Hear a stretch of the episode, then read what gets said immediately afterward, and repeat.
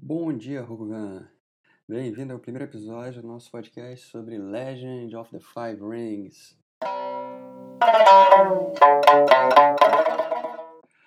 Aqui quem fala é o Tadeu Saldanha, também conhecido como Shinji Kamui. E esse podcast é um oferecimento do Laria Dojo, o time de Legend of the Five Rings mais querido do Rio de Janeiro. Hoje esse podcast vai ser sobre com que clã eu jogo. Enfim, é, o Legend está quase saindo. A Galápagos já abriu as assinaturas em duas semanas, mais ou menos. É a expectativa do pessoal que o jogo esteja chegando para a gente jogar. E tem várias pessoas novas no jogo que se interessaram, conheciam RPG ou conheciam Legend of the Five Rings por, pelo jogo antigo. E todo mundo está em dúvida com que clã vai jogar, é, como é que eu decido meu clã, como é que eles são. E eu vou tentar falar um pouquinho sobre cada clã hoje para vocês tentar ajudar a jogar uma luz aí para quem ainda não se decidiu.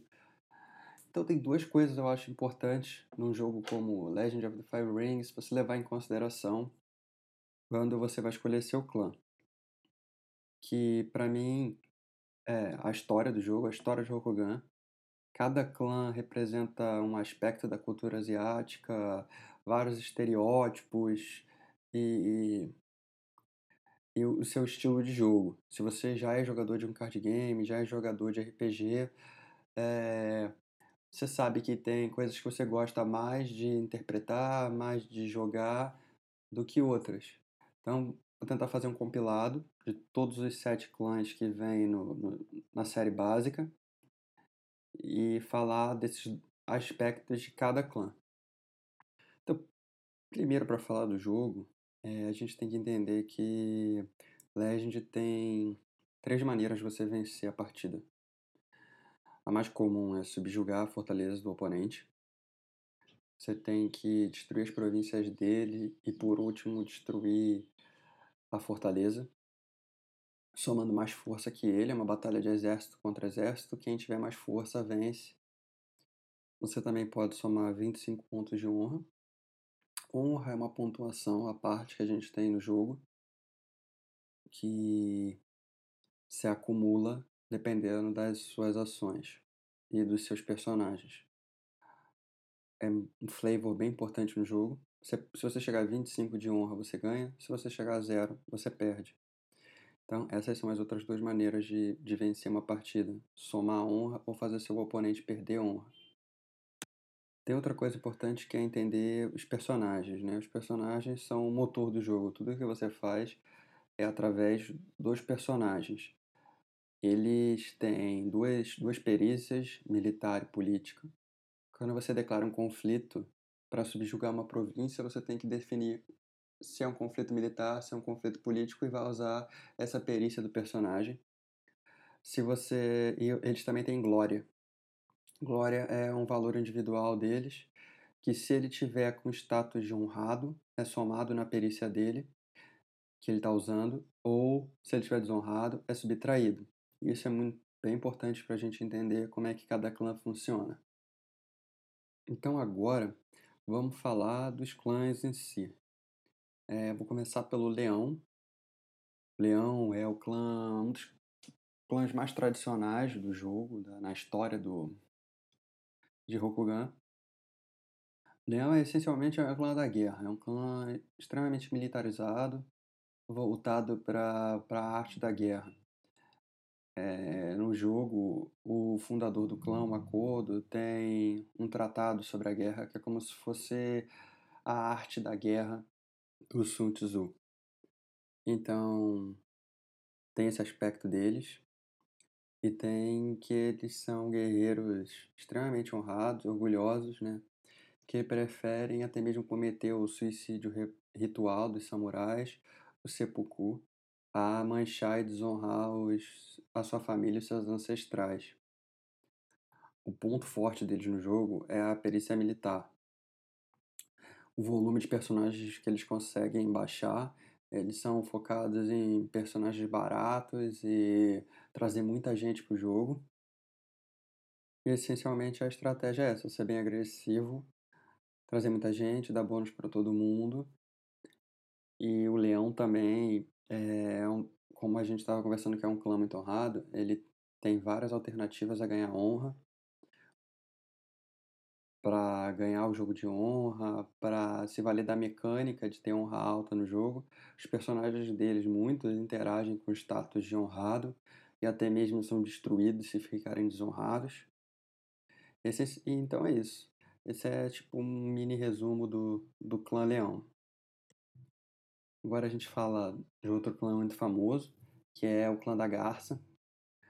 A Garça, é, eu acho, ele é, acho que o clã também dos mais tradicionais, ele se traduz como o aspecto da civilização na sociedade japonesa, o samurai sendo o guerreiro definitivo que consegue fazer de tudo, que é culto, que é mestre da espada.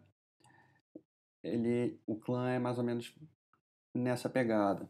Tudo que eles fazem tem um viés meio que quase como se fosse uma arte. Seus samurais são os mestres do saque rápido, do duelo. Os seus courtiers, né, os seus cortesões, são os mestres da corte em manobras políticas. E os seus shugenjas, seus sacerdotes, são artesãos lendários dentro de Rokugan. Então, o clã é, é foca nisso. Dentro do jogo, é, eles são um clã político. Então, eles são mestres da política. Mesmo seus samurais também têm valores políticos na, de perícia alto. A, a fortaleza é baseada em dominar conflitos políticos. Então, é bem difícil de você conseguir defender um ataque garça político ou atacar ele se o, se o seu clã não for político também. Eles, assim como o leão, é, eles são meio que um, um espelho do clã leão. Enquanto o clã leão é o clã militar, a garça seria o clã político. Eles são a mão esquerda e a mão direita do imperador. É, ele também tem várias mecânicas similares correspondentes à honra, a garça se vale de honra, se vale do status honrado dos personagens para aumentar seu, sua, sua perícia nos conflitos. Agora, outro clã também super popular e conhecido dos jogadores é o clã do caranguejo. O caranguejo é o clã com a posição mais ingrata dentro de Rokugan.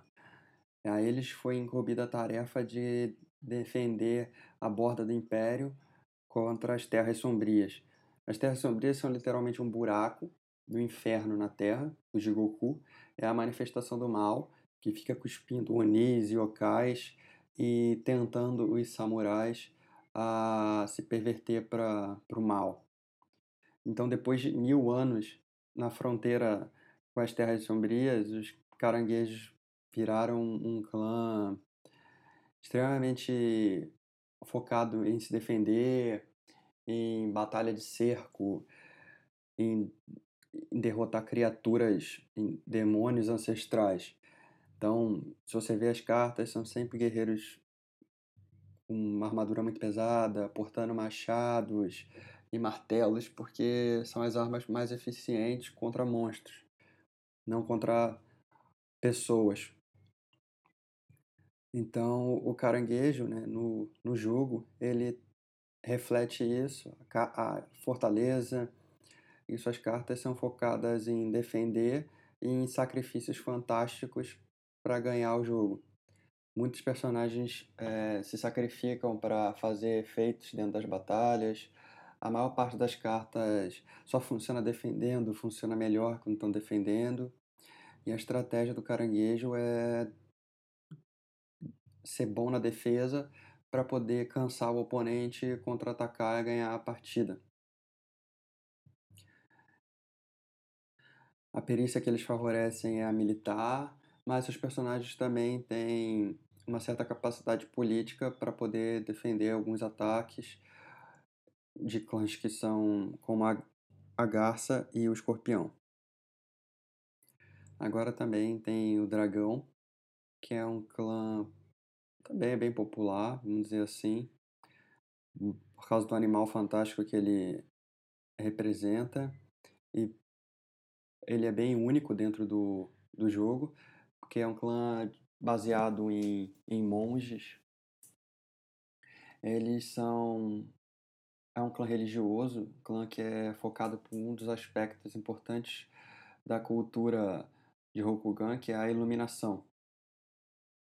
Então, um clã recluso vive nas montanhas, buscando os mistérios da iluminação e a paz interior, e se tornar um com, com o mundo. É, eles também têm uma família de samurais bem famosas, importantes no Império, que são também mestres duelistas, rivalizam com a, com a garça para ver quem são os, os mestres duelistas do, do Império. No jogo, essa parte duelista é, se traduz que é um clã que se favorece de ter anexos, geralmente armas, para os personagens aumentarem suas skills. E as cartas mexem com a, a moeda do jogo, que é o destino, e também com os anéis para representar essa parte da iluminação. Já o, a skill favorecida, eles são ligeiramente melhores no militar, eu acho, mas é um clã coringa que consegue, dependendo da partida, dependendo do seu oponente, é, favorecer uma skill ou outra. Eles não são muito melhores militar ou político. Agora tem outro clã com aspecto bem religioso também, que é a Fênix. A Fênix é um clã dos Shugenjas. Os Shugenjas são, se a gente fosse botar no RPG clássico, é uma mistura do clérigo com o mago. Ele é um mago que conversa com espíritos, ele evoca espíritos para fazer suas magias. E a Fênix é essencialmente baseada nisso, em magias elementais. Tem umas. É, os seus, os seus Shugenjas são especializados num elemento, na água, no fogo, no ar. E tem uma família de samurais que são guarda-costas para proteger esses Shugenjas contra os, os perigos mudanos, por assim dizer. Conflitos de espada, essa coisa, essas coisas. É, no jogo, a Fênix, é, obviamente, tem várias cartas de magia, várias cartas de Shugenja, e uma das mecânicas principais deles é, é baseada em você prestar muita atenção em qual anel você está escolhendo para declarar um conflito. Porque boa parte dos, dos Shugenjas são especialistas em um anel, então eles se favorecem se o, um Shugenja de água que tem um efeito adicional ou um efeito que só funciona se o anel da água estiver sendo o anel escolhido no combate, por exemplo. E os seus samurais são focados em proteger esses Shugenjas. Eles têm a skill política como a melhor deles, porém a casa e as mecânicas são baseadas em glória. Então, o Fênix depende muito de estar honrado, porque eles ganham bônus de glória altos para poder aumentar as skills nos conflitos. Em compensação, se eles ficarem desonrados, se torna um problema para. porque eles vão ficar muito fracos também. Agora a gente vem pro, pro penúltimo clã que a gente vai falar, que é o Escorpião. O Escorpião é o clã das sombras no jogo, né? É, quase que literalmente. Eles são conhecidos como é, suas táticas discutíveis se a gente fosse botar, seria como se fosse os políticos de hoje em dia. Eles chantageiam e tramam, assassinam seus oponentes sem o menor remorso.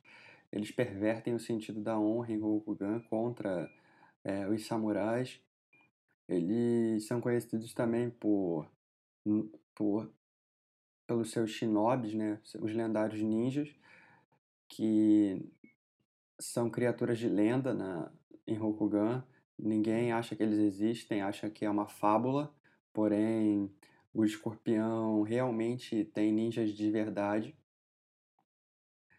E no jogo, a tática deles é baseada em controlar a honra do oponente. Como a honra é uma mecânica importante e é, é vinculada à compra de cartas por turno, Então você pode rapidamente travar o jogo do seu oponente baseado em tirar a honra dele para ele não conseguir apostar alto e comprar carta, senão ele perde o jogo por desonra.